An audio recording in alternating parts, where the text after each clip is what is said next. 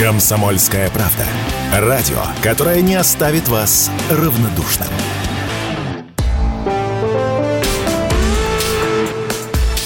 По сути дела, Николай Стариков. В эфире э, наша программа с Владимиром Варсобиным. Сегодня в студии в Москве я Николай Стариков, а Владимир Владимирович Варсобин сегодня находится на бескрайних просторах России. Но это никак не помешает нам обсудить наши вопросы, наши ответы дать вам, дорогие друзья. Я предлагаю начать с высказываний, с цитат президента, с которым он сделал на совещании с главами муниципалитетов субъектов России. Там сказано очень много интересного. Мы, конечно, не сможем сейчас затронуть все аспекты, которые затронул наш уважаемый президент. Я предлагаю коснуться двух аспектов. Первое, ну, что называется, того, что сказал Путин об Украине. На мой взгляд. Самое главное – это следующее.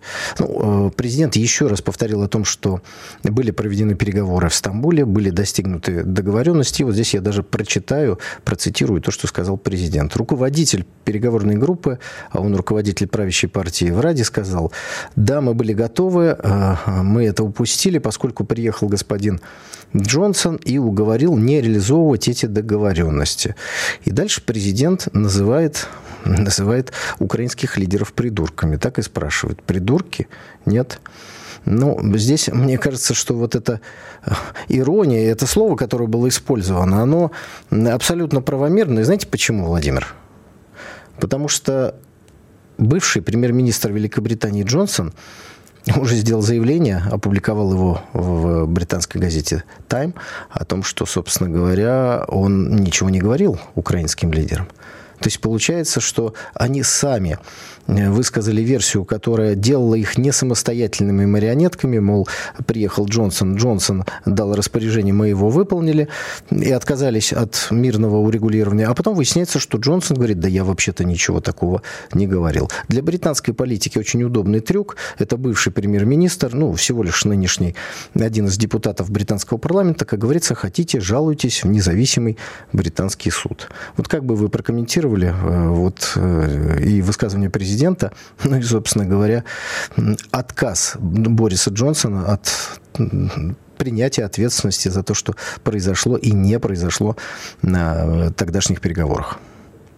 Ну, много еще поговорить, еще о чем поговорить в выступлении президента. Это не единственный, конечно, пункт, который хочется обсудить. Но уж, коль вы об этом заговорили, ну, у нас была, помню, даже целая часть передач, посвященная этому случаю, и э, вот по большому счету Владимир Путин, он э, вот в этом посыле, уже достаточно старом, это уже, в принципе, сто раз уже обговорено, этот случай по поводу переговоров в Стамбуле, что украинцы зря не пошли тогда на мир, теперь они потеряли территории и теперь еще не хотят почему-то.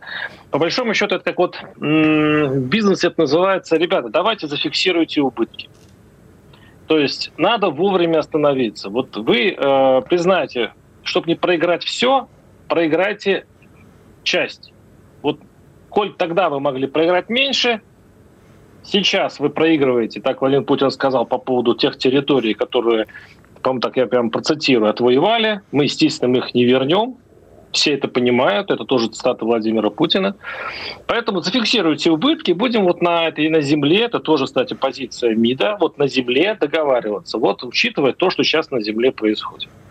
Вот это главный посыл, мне кажется, Кремля а, Западу. Э, значит, давайте признаем, что если вы не хотите потерять все, э, отдайте нам часть. Вот если совсем уже э, подойти к этому а, по-хозяйственному. Вам да? кажется, и, а, а, а вот в этом истории, кстати, по поводу Джонсона, мы с вами тогда и говорили, если там внимательно посмотреть первый источник, что слова Джонсона, кстати, там и не были главным э, стимулирующим действием для украинской стороны, а там через запятую было слова Джонсона и э, убежденность, что русские все равно обманут. И, кстати, вот это взаимное недоверие, которое э, и стрельнуло, в общем-то, обоим сторонам э, в спину э, в Стамбуле, оно, конечно, сейчас стало еще хуже. И говорить вообще о каком-то переговорном процессе на этом этапе невозможно. Единственное, э, Владимир Путин показывает э, эту дорогу.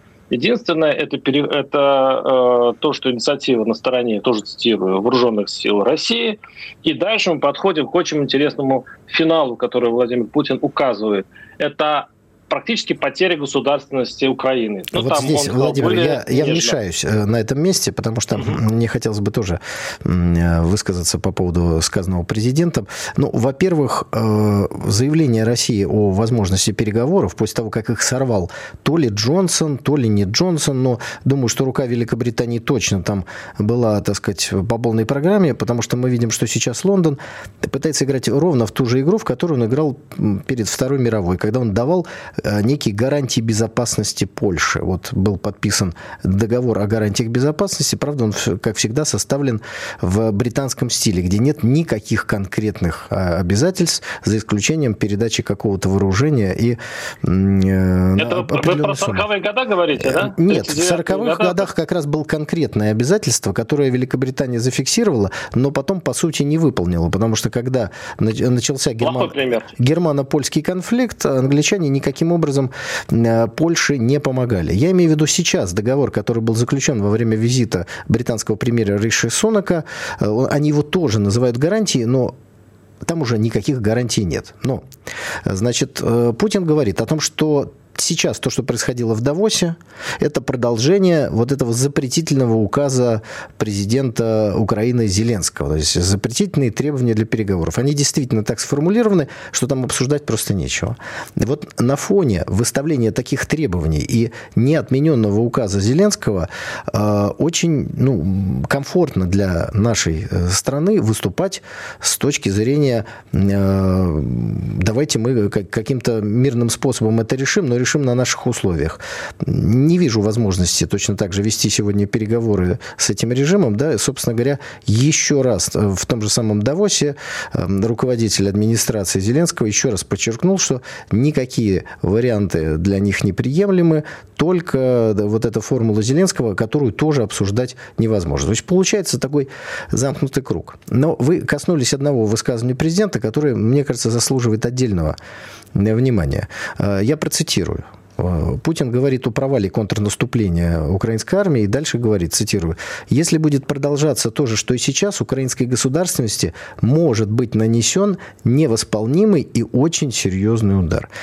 То есть э, вроде звучит как еще одно предупреждение, с одной стороны. А с другой стороны, вы знаете, вот все-таки даже боевые действия, даже Э, то, что делает Россия, и то, что делает киевский режим, это совершенно разное, хотя, казалось, выглядит одинаково.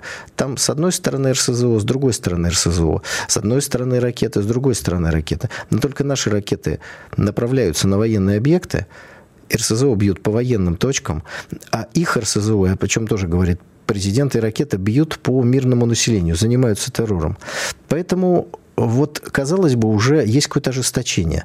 Но все равно еще раз президент России ну, предупреждает, что ли, обращается к какому-то коллективному разуму, если хотите, который должен все-таки существовать. И поэтому вот эта человечность, которая присуща России, она еще раз здесь проступает сквозь высказывания государственных деятелей. Это подчеркивает нашу разницу. Николай, мне кажется, что это обращение вовсе не к Украине, не к Западу, естественно, это к внутреннему аудитории. А вот по поводу э, дипломатии, которая развивается сейчас Западом, ну уж не знаю, как насчет Украины, я думаю, через Запад, это то, что мы сейчас не узнаем. И, и скорее всего, узнаем лет через 5-10, если будут открыты вот эти, вот эти источники. Сейчас наверняка эти переговоры ведутся складно и очень засекречено. А, и вот э, я думаю, что э, там позиция России вот не такая жесткая и не такая триумфальная, как выразился Владимир Путин. И правильно, потому что вот такие э, консультации, они требуют большой гибкости. И, в общем-то, стороны должны немножко услышать друг друга. Знаете, что мне не хватило? Мне не хватило вот в этой речи Владимира Путина. А, там самый большой край, край будущего, который вот задевает Владимир Путин, это вот э, история с, с тем, что невосполнимый удар по суверенитету э, Украины, государственности Украины. А дальше? Вы знаете, мне всегда хочется посмотреть дальше. Вот хорошо, даже если это и случится. А дальше там, там есть, Владимир. Вот, вот для того, чтобы было понятно дальше, я э, сейчас попросил бы, если можно, дать цитату Владимира Владимировича, что он сказал по поводу безобразного поведения прибалтийских государств, которые русских людей выбрасывают за кордон. То, что сейчас э, происходит в Латвии, там, э, в этих в э, других прибалтийских республиках, когда русских людей выбрасывают просто за, за кордон, понимаете, это же это очень серьезные вещи, затрагивающие напрямую безопасность нашей страны. Ну, честно говоря, достаточно новое заявление по поводу Прибалтики в, в такой тональности наш президент не говорил. Но да. я думаю, что здесь мы тоже имеем дело с э, предупреждением. Потому что когда речь идет о, а Путин прямо говорит, это затрагивает безопасность нашей страны, вот эти безобразные депортации пожилых людей, которые уже начались и которые Латвия собирается на, наращивать, они действительно затрагивают нашу безопасность, потому что народ России не может взирать на это безучастно. И, и это, безусловно, отражается на ситуации внутри России. Поэтому президент в данном случае обращает внимание латви, латвийского руководства на то, что ну, это не будет просто так. Владимир, Николай, я, я вижу, что вы хотите да. сказать, просто мы сейчас Нет, с вами мы должны... сейчас перейдем в следующую часть да, передачи, но да, это все равно взгляд да. в будущее, к сожалению. Мы Дорогие друзья, поговорим. Э, мы сейчас ненадолго прервемся и вернемся к вам после паузы. По сути дела, Николай Стариков – Дорогие друзья, мы продолжаем нашу программу «По сути дела». В московской студии я Николай Стариков, мой коллега и соведущий Владимир Варсобин, недалеко, на связи. И, Владимир, прежде чем передать слово вам, я хотел бы прочитать несколько, несколько реакций наших радиослушающих на то, что мы обсуждали. Вот интересно, когда мы с вами говорили о подписанных гарантиях на договоре э, неком между Лондоном и Киевом, когда это произошло, когда Риши Сунок недавно летал в Киев, вот один из наших зрителей и слушателей пишет, а Риши Сунок такой же, как Джонсон?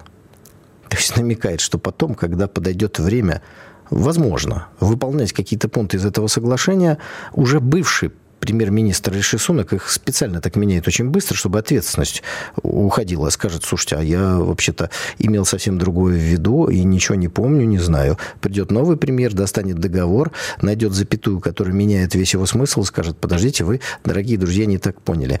Просто, дорогие э, наши уважаемые зрители, еще раз хочу напомнить, что э, вот уход постоянный с политической арены э, ну, фактически там первых или вторых лиц э, там, в Великобритании, в других странах, дает им возможность уводить куда-то вглубь, заматывать какие-то серьезные дела, которые они кому-нибудь обещали. Ну, вот, например, взрыв северных потоков. Он произошел даже не в президентство Джонсона – Англосаксы взорвали северные потоки, когда премьер-министром Великобритании а, была дама Владимир Владимирович. Напомните, пожалуйста, как ее зовут. Я уже даже и забыл. Которая на Маргарет Тэтчер хотела быть похожа. Ну, дорогие друзья, вы, наверное, помните ее имя. Подска... Ее, подскажите. Ее, она так мало правила, что все они уже забыли. Да, но, но как только вопрос, а рано или поздно этот вопрос будет поднят, а, и начнется расследование взрывов северных потоков, все упрется в премьер-министра, которая была меньше всех в истории Великобритании премьер премьер-министром, и она уже к тому моменту может и не будет депутатом, и скажет, ну что ж вы хотите, это уже частное лицо, никакой ответственности нет, ну вот, пожалуйста, и так далее, и тому подобное. Но, Владимир, мы э, закончили первую часть цитаты нашего президента, который жестко сказал, что в Прибалтике русских людей выбрасывают за кордон, и это затрагивает безопасность нашей страны. А, да, конечно. Кстати, я в подумал, что Владимир Путин сказал это на встрече с главами муниципальных суби- э, районов, субъектов и так далее. То есть я вообще хочу дожить до того времени, когда президент на вот таких форумах будет говорить, о, все-таки будут цитировать больше о том, как муниципальные наши, значит, как, ну, ЖКХ, как муниципальные наши а, округа живут и так далее. То есть все-таки ближе к людям. Именно конкретно проживающим мирно мирной стране. Я все хочу дожить до этих времен. Итак, идем дальше. По поводу, а, вот, кстати, отсюда хороший мостик и в Прибалтику. Да, а, вот это очень было жестко сказано было Путиным по поводу того, что это касается национальной безопасности России. И, в общем-то, если вы помните, Николай, буквально Там 3-4 дня назад всплыли документы, потом немцы долго их изучали, имеется в виду пресса, в которых, дескать, Германия рассматривает именно возможность столкновения с Россией буквально через пару лет, и они уже к этому готовятся. Именно вот на этом северном фланге. И как будто Владимир Путин аукнулся из Кремля именно типа, да-да, это возможно. Здесь... Таким образом, и пригрозил Прибалтам примерно тем же самым. Вы ну, это, это вы трак... трактуете как угрозу. Мне кажется, надо трактовать как э, предупреждение. А, но смотрите, очень ин... интересно получается такая перекличка у нас в студии. Мы сейчас спросили уважаемых радиослушателей напомнить имя премьер-министра Великобритании, дамы такой э, в меховой шапке, которая пыталась играть в Маргарет Тэтчер. И вот Э, подсказывают Ли Страс, «Баба на танке». Самое интересное, что э, Марекс, написавший нам, он из Латвии из той самой Латвии, из которой депортируют пенсионеров. Я думаю, что если вы остановите обычного латвийского человека любого возраста, любого пола и спросите, а вот это нормально депортировать пожилых людей, из страны, в которой они прожили десятки лет и где остаются их семьи, где, как говорится, собака с котом остается, библиотека, ну, все, что для человека, так сказать, важно помимо его семьи, да, вот его дело, работа, его сослуживцы, его круг общения. Любой нормальный житель Латвии скажет, что это ненормально. Но власти это, это, все скажут. это делают. Николай, Николай, смотрите, здесь мы даже нет обсуждаем, это действительно ненормально. Ну, просто по-человечески рассуждая, а не как политики. Да? Но а какая реакция с э, другой стороны, с российской стороны? То есть, в принципе, можно, конечно, было, как мы это любим, выразить озабоченность. Да? Можем, э, значит, э, высмеять или, или зло пройтись по властям там, Прибалтов. Но сказана была лишь маленькая фраза, а теперь о которой будут все задумываться. То есть, когда в опасности находятся государственные интересы России, то значит тут уже заведует этим делом Министерство обороны. А так как Прибалты сейчас находятся все-таки под НАТО, и сейчас немцы, если не ошибаюсь, вводят все новые и новые бригады в Прибалтику, то такие заявления говорят о том, что Москва э, готова или, по крайней мере, намекает на то, что это, не знаю, блеф или не блеф, но она произносит вот эти слова. Мы готовы к столкновению НАТО. Мы эту красную линию можем перейти. Ну, в принципе, вот такой перевод э, я бы себе допустил. Владимир, у вас какой-то своеобразный русский язык, потому что вы перевели сейчас с русского на русский, и я не узнал высказывания нашего президента в вашем исполнении. Поэтому я позволю себе, э, э, так сказать, э, оппонировать вам. Начну с первого. Э, вы сказали, что несколько дней назад в Германии всплыл сценарий, да, что там Германия готовится. Так вот, никакой не сценарий всплыл. Об этом написала издание Бильд. Это вот такое, ну, типа спид-инфо, вот если так можно сказать. Для, да? для учения. Желтое-желтое, да. Слышал это. А, то есть это не сценарий какой-то, они сами придумали какой-то сценарий, вот э, германские военные. Бильд об этом рассказал, и потом германские военные э, извинялись за то, что ну, мы какие и невероятные сценарии должны тоже рассматривать. Поэтому давайте не будем выдавать э, их фантазии да, за, но за какую-то реальность. Подождите, да? подождите. Источник все-таки Бундесвер, да, то есть все-таки это не а, газетчики выдумали, это выдумали Министерство обороны Германии, а теперь оно пытается объяснить эту утечку, и она вот так его, ее объясняет. Ну, да, ну, одним словом, э, безусловно, это заявление о том, что это э, затрагивает безопасность России, вот эти высылки пенсионеров, которые уже начались и которые будут э, продолжаться, возможно, это, это серьезное предупреждение. Вы сказали, что тут епархия Министерства обороны, но я хотел бы сказать, что есть, собственно говоря, службы, которые безопасность государства обеспечивают еще и другими способами. То есть здесь президент сказал достаточно широко, и Министерство обороны не упоминалось. Но я сейчас предлагаю одну из цитат Путина, о которой мы не будем говорить сейчас, отложить на а, а, одну из частей нашей программы чуть позже. Она будет просто идеально подходить к тому, о чем мы собирались говорить. А сейчас давайте... Перейдем... На десерт. Ну, в некотором смысле. А сейчас давайте перенесемся на Ближний Восток. Мы планировали с вами обсудить ситуацию, давайте. которая там складывается. Значит, дорогие друзья, вот э, что мне, на что мне хотелось бы обратить ваше внимание. Мы сегодня собирались поговорить о результатах выборов на Тайване и э, поговорить о ситуации вокруг обстрелов англосаксом, э, англосаксами хуситов, а теперь еще и обстрелами Ирана, одной из частей Ирака, которая сегодня иракскому правительству не не подконтрольно. Это иракский Курдистан, город Эрбиль. Туда прилетело несколько ракет. А, и СМИ подавали это все, как будто речь шла о попаданиях и разрушениях и значит, смертях а, на объектах, связанных с американцами. И вот выходит сегодня представитель Совета Безопасности а, Госдепа по фамилии, кстати, Ватсон или Уотсон. Сейчас, кстати, обратите внимание, модно говорить э, с буквы У эти фамилии э, англосаксонские, а во времена нашего детства все-таки доктор Ватсон был. Так вот, выходит этот самый Ватсон Уотсон и говорит следующее. Ни один объект Соединенных Штатов Америки не пострадал, ни один из американцев не пострадал. Эти обстрелы были хаотичны и неточны. Тут сразу возникает вопрос, если были обстрелы и в американцев не попали, они говорят, что не точны, значит, что целились все-таки в американцев, но не попали. То есть Америка не использует эту, этот обстрел корпуса стражи исламской революции рядом со своими какими-то объектами. Кстати, странно, они там объекты запрещенной России э, исламского государства как-то очень близко с американскими. Прям кажется, что вместе они там сожительствуют. То есть американцы не используют это как казус белли, как повод для войны с Ираном. Значит, они не хотят войны с Ираном, они боятся войны с Ираном. Почему они такие вдруг миролюбивые? Кстати, кроме этого заявления вот этого Уотсона, не было вообще и до сих пор нет ни одного заявления на эту тему.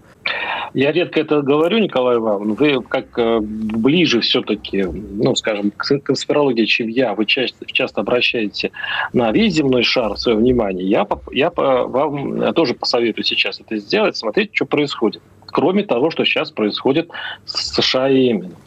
Сейчас э, обострилась ситуация в Южной, в Южной Корее. Там э, значит, глава Северной Кореи вроде бы собирается уже воевать с Южной, а там американские войска. Э, Израиль, Украина, Корея, еще разные точки, которые еще возможно воспалятся. Сейчас Америку раздергивают в разные стороны, и США приходится теперь экономить силы. Поэтому Иран точно наземной операции быть не может. Там слишком, э, там, по-моему, около 90 миллионов населения. Да, просто ракетами. Просто хоро... рак... да, даже, даже ничего нет. Но, э, Владимир, э, мы сейчас... Поэтому такая история, да, действительно, они осторожничают. Америка сейчас должна быть очень точной в действии. Итак, Америка осторожничает. А что может, словами Владимира особенно, воспалиться в международной политике? Мы с вами, дорогие друзья, узнаем через небольшой промежуток. Уходим на рекламу, очень скоро вернемся, не переключайтесь. Никита Данюк и Владимир Варсобин подводят самые честные итоги недели и с оптимизмом смотрят в будущее. Мы все должны сказать спасибо нашим ребятам, настоящим героям, которые мужественно защищают рубежи. Все прекрасно понимают, что это только начало, и многие говорят рано радоваться, а я считаю, что говорить о том, что русское оружие, русские солдаты и офицеры блестяще справляются с противником, нужно. Каждую пятницу в 7 часов вечера по московскому времени на радио «Комсомольская правда» слушайте программу «Тактика Данюка».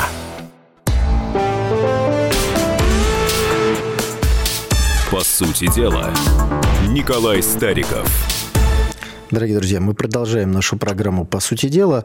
Э, в начале программы, Владимир, я предлагаю э, высказаться по поводу связи и нашего видения того, что делают американцы в, на Ближнем Востоке, вокруг Тайваня, а потом перейти вот к теме, которая непосредственно связана с выступлением президента, связана с историей, ну и, конечно, тоже очень показательно и интересно. Итак, э, дорогие друзья, на что нам стоит обратить внимание, когда мы пытаемся анализировать политику Соединенных Штатов Америки. Ну, понятно, что сегодня все их действия связаны как с внешней политикой, так и с внутренней повесткой, борьбой за президентский срок. И вот накануне выборов на Тайване, накануне, подчеркиваю, это очень важно, происходит обстрел э, судами США и Великобритании хуситов. Чтобы было понятно, в Йемене на сегодняшний день есть четыре власти – Хуситы – это власть, которую кто-то признает законной, кто-то признает незаконной да, они не контролируют всю, э, всю территорию Йемена. Там есть правительство, э, так сказать, про Сауда-Аравийское, если так можно. Оно тоже контролирует где-то 30% территории. Э, достаточно большую часть территории Саудовской Аравии контролирует, ой, прошу прощения, Йемена, конечно, контролирует еще правительство, которое ориентируется на Объединенные Арабские Эмираты. И есть территория, которая контролирует запрещенные в России боевики исламского государства. Вот такой вот винегрет. Такая сложная ситуация. Поэтому, когда Соединенные Штаты накануне выборов на Тайване начинают какие-то военные действия в этом регионе, это выглядит как примерно сунуть палку в осиное гнездо и там несколько а раз причем тут, А а причем здесь Тайвань? А сейчас Простите. вот объясню вам. Я вот все ждал этот вопрос, когда он будет. Вот, ну, вообще-то, ну, у всех Вот уже, у всех. Да, это прекрасно. Да. Сейчас мы подходим к самому интересному. Итак, американцы накануне выборов на Тайване провернули несколько раз палкой в осином гнезде, откуда э, сразу э, прилетело предупреждение, что теперь хуситы будут не только стрелять по кораблям, которые они, они хуситы, считают связанными с Израилем, но и по судам Соединенных Штатов Америки. Уверяю вас, через некоторое время этот список расширится. Вопрос. Зачем нужно было именно накануне выборов на Тайване начинать вполне возможный военный конфликт, если можно было пострелять по хуситам, ракетами через неделю. Владимир, вижу, Николай, что... я вас недооценил. У вас я, есть. Я вас не у вас есть своя да, версия. У вас есть масштаб. У вас есть масштаб ну, и размах. Давайте. Спасибо как большое. Тайвань у нас связан с хуситами. Итак, Давайте. значит, все очень просто. Э, ну, то есть сложно, но одновременно и просто. Соединенные Штаты Америки не собираются высаживаться и по-серьезному воевать в Йемене. Он за пределами их э, интересов. Что им нужно? Им нужно, чтобы хуситы создавали максимальное количество проблем мировому судоходству, которое здесь происходит. То есть все наоборот. Если англосаксы говорят, что они борются за то, чтобы хуситы не стреляли по кораблям, они борются за то, чтобы хуситы стреляли. Теперь давайте посмотрим, что за мировое судоходство Прекрасно. идет по Красному морю и здесь Суэцкому каналу. Это в основном, в основном товары, которые везут, везут из Китая в Европу. То есть из Китая в Соединенные Штаты Америки идет другой путь. Это первое. Второе. Китай является одним из крупнейших покупателей ближневосточной нефти. Ну, вспомним договор знаменитый в юанях на поставку нефти Саудовской Аравии в Китай. Таким образом, Соединенные Штаты Америки осиное гнездо разворошили на главном торговом пути, по которому Китай получает нефть, и главном торговом пути, по которому он экспортирует свои товары в Европу. Вот для чего это все нужно. Обратите внимание, коалиция, которую англосаксы сколотили, состоит из нескольких европейских государств. Значит, там Бахрейн и еще кто-то для, так сказать, ассортимента местные страны. Ни одна европейская страна, кроме Англии и Соединенных Штатов Америки, по хуситам не стреляла. Почему? Понимают, о чем идет речь. Так вот, выбран выбрана дата не случайно. Э, англосаксы продемонстрировали Китаю, что они еще ого-го, но они не собираются никакой конфликт сейчас вокруг Тайваня раскручивать, если Китай не будет раскручивать его сам. Как только я узнал, что хуситы обстреляли именно в эту дату, э, точнее хуситов англосаксы обстреляли, мне стало понятно, что выборы на Тайване закончатся так, как они закончились, то есть победой проамериканского президента и победой э, такой более здравомыслящей коалиции в парламенте, там одновременно было на Тайване парламент и руководитель администрации, и ничего изменяющего нынешний статус-кво на Тайване не будет. Туда прилетит американская делегация. Будут говорить много красивых слов о демократии, о поддержке. Когда Китай будет выражать недовольство... простите, я уточню, буквально уточню. Да. Это тот день, в котором хуситы обстреляли американцев. Все верно? Я правильно Нет, понимаю? нет, нет. Американцы наоборот, обстреляли... Американцев американцы обстреляли хуситов. Хуситы а. ответили уже после выборов на Тайване. Таким образом, они а, заблокировали... Я просто хочу, чтобы все-таки все поняли вашу а, теорию, что и по таким образом они заблокировали Китай, вот этот путь, которым, э, вот, торговый путь, который Китаем э, успешно раньше пользовался. В... Таким образом, э, ну, в общем, да. Нет, не заблокировали, и, и, вас, усложнили. И, и, и вас, да, у вас, усложнили. Вся у вас вся эта смысловая конструкция стоит на одном факте, что американцы ударили по хуситам во время Не, э, выборов на, в за, Тайване. Но здесь логика какая? Если вы готовитесь к конфликту с Китаем, который, как нам многие, ну, на мой взгляд, ошибающиеся аналитики говорили в, перед выборами на Тайване, то вам начинать еще с хуситами что-то делать совершенно не нужно. Подождите недельку, две, ничего не изменится. Но обстрелят они еще один корабль. Ситуация на Ближнем Востоке за эту неделю не изменится. Значит, сам факт того, что они делают это накануне выборов на Тайване, говорит о том, что конфликта вокруг Тайваня не будет. И не планирует его ни Китай, ни Соединенные Штаты Америки. Вот, собственно говоря, в чем смысл. И результаты вот этого разворошенного осиного гнезда, они уже дают себя в европейской экономике. Значит, под Берлином на две недели пока, на две недели пока закрылся завод по производству Тесла. Остановились производство еще нескольких автомобильных заводов, потому что э, нет четкого, ясного понимание, когда придут определенные запчасти, сколько они будут стоить. А если э, корабли поплыли вокруг Африки, а многие стали плавать именно так, соответственно, удлинился путь. Нужно больше судов, потому что срок больше. Ну, одним словом, вновь страдает Европа. Это в некотором смысле взрыв северных потоков – используя энергию того, кто считает тебя противником. Э, Николай, ну, э, ну давайте я вам все-таки все-таки более примитивную версию. Она не такая красивая и художественная, как ваш, как обычно, но она просто более житейская. Американцы пытаются быть жандармом и пытаются, ну, жандармом это в нашем э, лексике такая устоялась. Она пытается навести ну, какой-то порядок после того, как вспыхнул израильско-арабский конфликт. И они пытаются разнять, с одной стороны, с другой стороны, э, как-то совсем взорвавшихся приструнить. Вот. Но э, с одной стороны, с другой стороны, действительно выбор. Выборы в этом году. И вообще Байдену нельзя проигрывать. И он... Э, да все, вообще никому заметили? нельзя проигрывать, Владимир. Нет, Кому-то можно? Это, в принципе, можно войти... Нет, можно пойти на авантюру, если ты, э, у тебя первый, второй год правления, потом это все можно смикшировать. В любом случае, рисковать сейчас ему точно нельзя, и, по крайней мере, все партии надо ему сводить, если уж не победит, то в ничью. Вот сейчас они пытаются с хуситами сыграть в ничью, потому что действительно Америка сейчас не осилит э, никакую оккупацию, естественно, а, там территория э, значит, этого Йемена. Да она не собирается оккупировать, а, Владимир. И не собирается. А потом и будет ничья. То есть они будут обмениваться ударами, Америка будет де- делать из этого, что она типа выигрывает, или делать такую хорошую мину при плохой игре и так далее.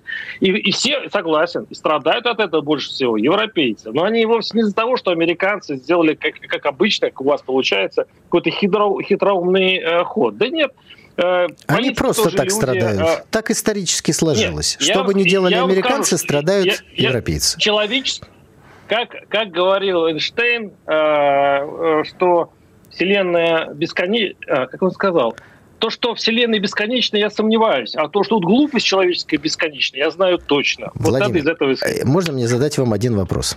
Скажите, пожалуйста, пожалуйста, мне и нашим уважаемым радиослушателям, кого слушать внимательнее? Владимира Варсобина во второй части нашей программы или Владимира Варсобина в третьей части программы? Напомню, во второй части Владимир Варсобин, нами уважаемый, сказал, что Соединенные Штаты Америки сейчас растягиваемы в разные стороны, и поэтому они столь сдержаны в ситуации обстрелов иракской территории со стороны Ирана. А, но Владимир Варсобин же в третьей части сказал нам, что Соединенные Штаты Америки – это жандарм. И поэтому они собираются всех, собственно говоря, жандармировать.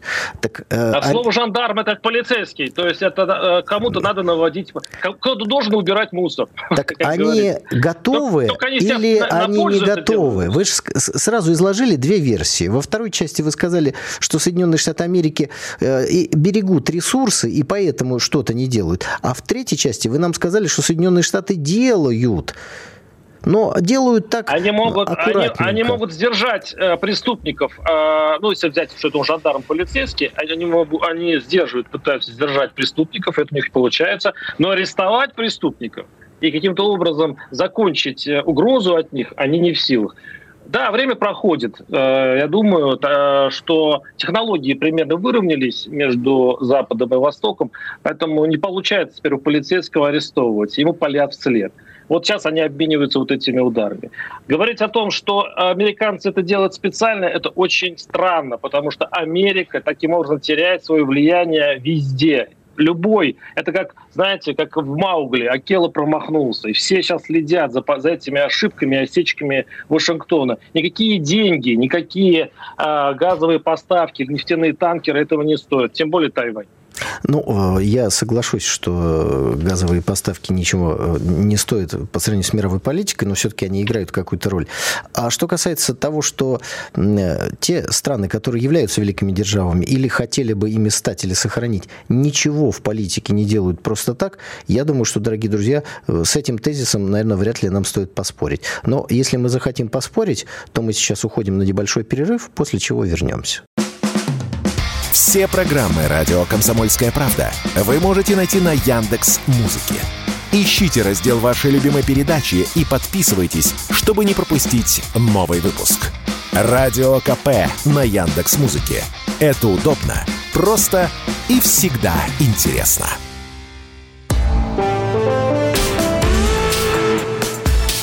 По сути дела, Николай Стариков – Дорогие друзья, мы продолжаем. И э, я хотел бы вернуться к выступлению президента на совещании с главами муниципалитетов э, России, где президент говорил не только об Украине, не только о безобразном поведении прибалтийских государств, но и об истории. Вот я так ну, не то чтобы вольно, но близко к тексту перескажу смысл цитаты, который мне представляется крайне важным и который, я считаю, мы должны открыть последнюю часть нашей программы. История – это фундамент для движения вперед, для строительства на этом фундаменте здания российской государственности, сказал президент. Ну, мне кажется, очень четко и ясно выразил самое главное, что история – это вещь вполне себе прикладная. Отсюда следует вывод, что те, кто переписывает историю, занимается ее фальсификацией. Они не просто ищут какие-то факты, подвергают их критическому анализу, как нам всегда рассказывали либералы. Не то, что имеет свою какую-то особую точку зрения, может быть, которую никто не имеет, кроме них.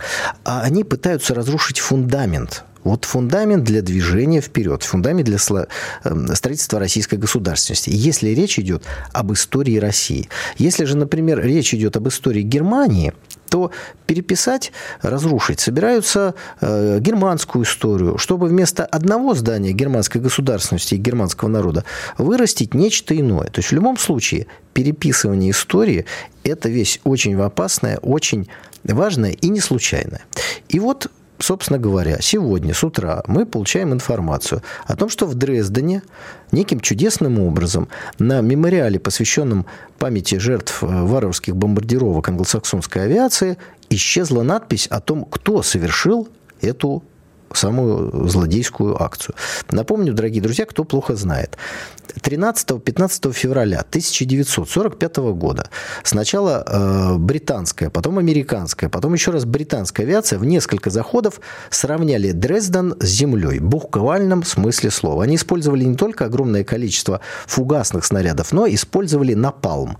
Тот самый, который, ну, тем, кто изучает историю, потом известен печально, знаменит, я бы даже сказал, по Вьетнамской войне. Вот напалм англосаксы начали применять против Японии, против Германии во время Второй мировой войны. Значит, как это выглядело э, в реальности? Сбрасывали огромное количество напалма, зажигательных бомб, там возникал такой огненный смерч, в результате чего э, не, не просто сгорали здания, люди и так далее, возникали вихри воздушные, которые, например, могли ребенка вырвать из рук э, матери. Ну, то есть погибло, по разным оценкам, от 25 до 100 тысяч человек. И стоит сказать, что в Германии об этом все помнили, в Советском Союзе об этом помнили. Было очень интересно, что эти налеты британской и американской авиации были осуществлены сразу после Ялтинской конференции, где, казалось бы, о всем договорились обо всем договорились, и никакого военного смысла они не имели. Дрезден переходил в зону советской оккупации будущей, и поэтому англичане, американцы просто его уничтожили, продемонстрировав Сталину мощь своей стратегической авиации. Тогда атомного оружия у них еще не было. И когда оно появится или появится ли в феврале 1945 года, было неясно. Э, в Дрездене ну, прямо в центре города. Ну, я думаю, что те, кто был в Дрездене, видели это. Были руины Фрауенкирха. Вот я был в Дрездене в 1991 году и эти руины видел. То есть представьте себе цветущий отстроенный город и прямо в центре, ну, руины. Вот прям Почему это было сделано? В ГДР посчитали важным оставить это как память о том, что случилось, как ужасы войны. Ну, такое напоминание. Бьет прям по мозгам, что называется. А, как только э, Германия воссоединилась, начался процесс стирания этой памяти. Фрауенкирхе восстановили. Ну, казалось бы, хорошо, но руин-то больше нет. Об этой бомбардировке ничего не напоминает, об ужасах войны ничего не напоминает. И вот следующий этап. Там, на одной из площадей Дрездена стоит мемориал на котором написано «тогда-то, тогда-то произошла бомбардировка, погибло такое-то количество граждан». И вдруг эта надпись просто исчезла. Когда удивленные жители Дрездена начали спрашивать свою муниципальную власть, а где эта надпись, они говорят, а мы не знаем. Как-то вот была сегодня, а завтра уже нет. Э, Владимир, вы можете себе представить, что эта надпись исчезла случайно? Я просто пытаюсь найти предысторию, чем, почему она, это по решению мэрии, то есть э, откуда ноги растут. Вы, так как все-таки заявляли эту тему, наверняка в курсе, почему она исчезла. Так есть, нет ответа на э, этот вопрос. Вот нет. Нету? Муниципалитет не отвечает. Знаете, как это? Неизвестные снайперы стерли. Вот как северные потоки. Наверное, украинские водолазы приехали и стерли эту надпись. Ну, то есть нет а, вообще ну вот никакой есть, есть, версии. Э, есть такая, какая-то, такая, такая туманное заявление власти Дрездена, отвечая на вопрос, почему демонтировали надпись. Заявили, что это была, цитирую, плановая реконструкция, но никаких подробностей не привели. Ну, прекрасная такая плановая реконструкция. Была надпись о том, кто Э, разрушил Дрезден. Э, реконструкция закончилась. Если это реконструкция, надписи нет. Давайте вспомним высказывание даже э, генсека ООН, который, выступая в Японии и говоря о страшной трагедии Хиросимы и Нагасаки, почему-то забыл сказать, какая страна сбросила бомбу. Просто вы вот знаете, Николай, бомба. я вот, я вот я понимаю, что вы сейчас переживаете, наверное, очень сильно за немцев, там, за то, что вот они забыли свою историю, но я думаю, что это вот не просто так, это все происходит. Э, и даже если это сделали власти, то им, возможно, мало не покажется. Я напомню, что ультраправые и правые партии в Германии сейчас находятся на подъеме. И вот, честно говоря, они вот эту историю точно не спустят, вот это, это, э, этому бургомистру Дрездена. И я думаю, у них будет там впереди борьба. Вы не переживайте, они там, э, ребята-то многополярные, у них там много мнений у немцев. Я думаю, что если э, горожане возмутятся, а политики воспользуются таким удобным моментом турнуть или, или, или, скажем так, снести местную власть, они сейчас поднимут вой, что обычно происходит в некоторых демократических странах, которые еще в миру остались. Так что я думаю, впереди еще всякое может быть. Ну, Владимир... Может быть, еще вернут а, торжественно, ну, Николай. Но, но бли- бли- ближе к концу нашей программы вы становитесь философом обычно, и сейчас то же самое. Но я хочу сказать, что, конечно, э, не о немцах э, предмет моего беспокойства. Судьба Германии интересует меня, ну, разве что как историка, может быть, да. Речь-то, собственно говоря, о России – когда мы видим, что у наших соседей, с которыми мы имели э, страшную кровопролитную войну, стирают память о том, кто уничтожал их города, когда мы видим, что Россию рисуют противником, когда мы видим, что нынешняя коалиция, состоящая из светофора, где часть вроде экологов должны, не знаю, там о Балтийском море беспокоиться, э, обеспокоены поставками оружия, мы понимаем, что они пытаются очень быстро переформатировать созна сознание, мироощущение немцев, но не просто так, чтобы столкнуть их с русскими. Поэтому за всем этим мы о России должны думать. Владимир. Николай, я вам хочу сказать, да, э, тоже, коль мы говорили о философии, смотрите, вы правильно упомянули слова Владимира Путина, что вот он много, он вообще много, он много любит говорить об истории. И вы тоже. Николай, знаете, все, все хорошо в меру. Вот э, я замечаю, что наше государство все время ищет в истории какой-то потаенный смысл, который ему укажет будущее. Мы же не знаем, я ведь в этой передаче уже несколько раз спрашивал, а что дальше? И такое впечатление, что всерьез власти намерены в своем прошлом, героическим, прекрасном, найти какое-то будущее. Вот это и пугает, потому что будущее никогда не похоже на прошлое. Кит, даже более того, некоторые философы говорят, что прошлое не, э, э, э, история учит тому, что она ничему не учит.